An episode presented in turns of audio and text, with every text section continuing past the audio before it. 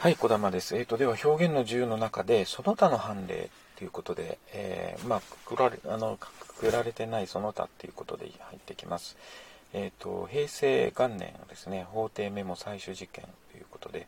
えー裁判の傍聴人 X がメモ、メモ採取の許可を裁判長に求めたが、裁判長は許可しませんでした。えー裁判所によるメモ採取じ、え不許可不許可は違法な行為であるとして X が国家賠償請求を請求訴訟を提起した事件、えー筆記行為の自由は憲法上保障されているか。筆記行為は、えー一般人には人のに、えー生活活動の一つであり、えー生活のさまざまな場面において行われ、えー極めて広い範囲に及んでいるからその全てが憲法の保障する自由に関係するものということはできないがさまざまな意見知識情報に接しこれをし摂取することを補助するものとして、えーなされる限り筆記の行為の自由は憲法21条1項の規定の精神に照らして尊重されるべきであると言わなければならないここはあの、まあ、尊重される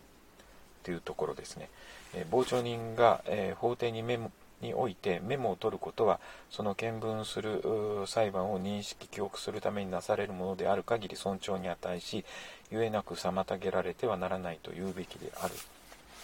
えー十分尊重って前回ありましたね。あれは十分尊重ってなんだか覚えてますでしょうか、えーなんだか覚えてますでしょうか？私は覚えてません。えー十分尊重。これは取材の自由ですね。取材の自由は十分尊重されなければならない。ここで出てくる筆記行為の自由は、えー尊重単なる尊重ですね、えー村で、えー一番偉い人じゃないですよ、えで、え争点がああと3つあります。で2つ目がですねえー、引き行為を制限する規定の合憲性はどのように判断されるか、えー、引き行為の自由は憲法21条1項の規定によって直接保障されている表現の自由そのものとは異なります、えー憲法21条の規定で、えー直接保障されている表現の自由とは違うんだよその制限または禁止には表現の自由に制約を加える場合に一般と必要されている厳格な基準が要求されるものではない。えーということで簡単に制約ができるっていうことですかね。裏を返すと、えーメモを取る行為が公正かつ円滑なあ円滑な訴訟の運営を妨げるに至ることは通常ありえないのであって特段の事情のない限りこれを傍聴人の自由に任せるべきでありそれが憲法21条1項の規定の精神に合致すると。司法記者クラブ争点の3司法記者クラブ所属の報道機関の記者のみにえーメモを許可したことは法の下の平等に違反しないか。報道機関の報報道機関の報道が正しい内容を持つためには報道のための取材の自由も憲法21条の規定にの精神に照らし十分尊重に値するものである。出ました。取材の自由は十分尊重。ここでも出るんですね。そうあってみればあ報道の公共性ひいては報道のための取材の自由に対する配慮に基づき司法司法記者クラブ所属の報道機関の記者のみに、えー法廷においてメモを取ることを、えー許可することも合理性を欠く措置ということはできないと言うべきである、え争点の4メモを取る行為を許可しなかった措置は裁判長の裁量権の逸脱乱用ではないか。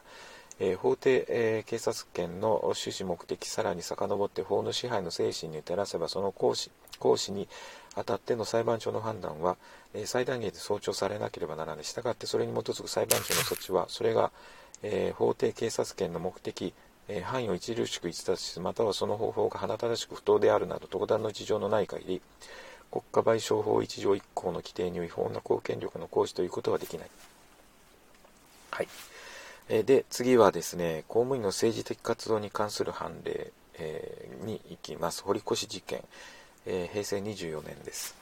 えー、家内の総合調整等を行う立場にある、えー国家公務員が政党新聞紙、え機関紙を、期間あ勤務時間外に、えー警視庁職員の住宅に投函したことが国家公務員法違反に当たるとして起訴された事件、えー国家公務員法102条1項が禁止している公務員の政治的行為とはどういう行為か、え国家公務員法121項は公務員の職務の遂行の政治的中立性を保持することによって行政の中立的運営を確保しそれに対する国民の信頼を維持することを目的とするものと解される。他方国民は憲法上表現の自由21条1項としてのえー、政治活動に自由を保障されており、その精神的自由は、立憲民主系、民主制の政治過程にとって不可欠の基本的人権であって、えー、民主主義、えー、社会を基礎づける重要な権利であることを鑑みると、上記の目的に基づく法令による公務員に対する政治的行為の禁止は国民としての政治活動の自由に対する必要やむを得ない限度においてその範囲で、ね、隠されるべきものとである。このような、えー、国家公務員法121項の文言趣旨目的や規制される政治活動の自由の重要性に加え同項の規定がえー、刑罰法規の構成要件となることを考慮すると同項に言う、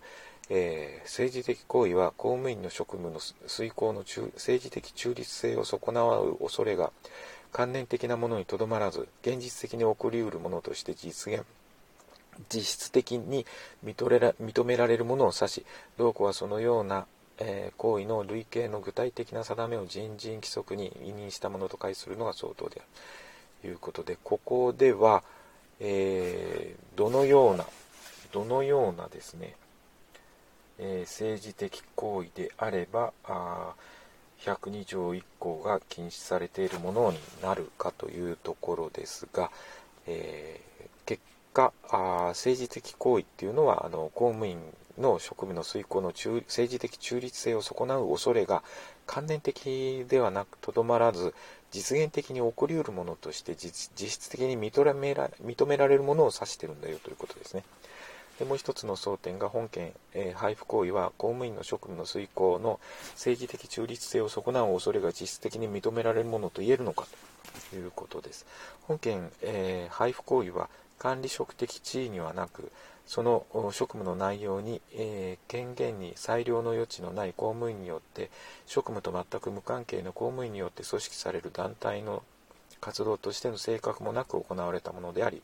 え、公務員による行為と認識し得る様態で行われたものではないから公務員の職務の遂行の政治的中立性を損なう恐れが実質的に認められるものとは言えない。そうすると本件配布行為は本件、えー、罰則規定の構成要件に該当し該当しないと言うべきものであるということです、えー、もう一つ似たようなものが出てきますけどもこっちの方はですね、えー管理職の地位にはないということで、えー、中立政治的中立性を行う恐れが実質的に認められない実質的ということですけども、えー、これがですね堀越事件です。で一方ですねもう一つありましたがそれはまた後でということであのまあ立場ですね管理職がやっったらダメだよということですね。はい。で、ちょっとあのー、簡単なやつをいきます。選挙運動の自由に関する判例がいくつかあります。えー、いくつかありますが、そんなに重要ではなさそうなので、えー、いいかな。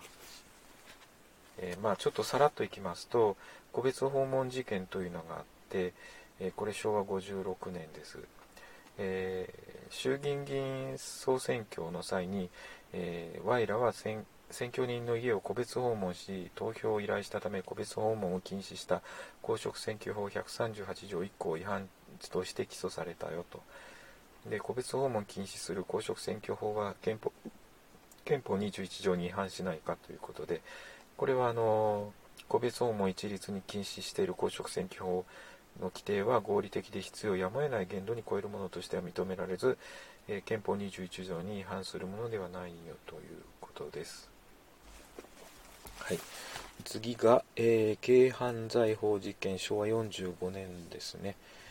えー、ここからですねいくつかビラ配りのビラ張りの事件がありまして、これは電力会社等が所有管理する電柱に無断で政治的アピールを印刷したビラを貼った Y が軽犯罪法1条33号え前段に違反するとして起訴されたよと。え表現の自由に対して許された必要かつ合理的な制限だよと。これは公共の福祉のためであって、え憲法20条1項に違反するものではないよと。まあ、何が違反しないっていうのは、まあ、軽犯罪法1条33項が違反しないよということです。で、あと、立川反戦ビラ配布行為、えー、ビラ投函目的で公務員宿舎である集合住宅の敷地に管理者の意思に反して立ち入ったということで、これは、あの、平穏化するものだということで、えー、違法ですよということですね。で、えー、駅構内ビラ配り事件事件というのがあって、私鉄の駅構内において、許諾を受けずにビラを配り、係員に退去要求を無視し係員の退去要求を無視した者が鉄道運営営業法に及び刑法不退去罪の規定により起訴されたということですね。これも憲法21条1項に違反しないよということで、えー、まあえー、どうなんですかね。公共の福祉っていうのがやっぱりあるんですかね。表現の自由を絶対無制限に保障したものではないんだよと。えー、これは公共の福祉のために必要かつ合理的な制限をには受けるんだよということです。はい。ということで、以上です。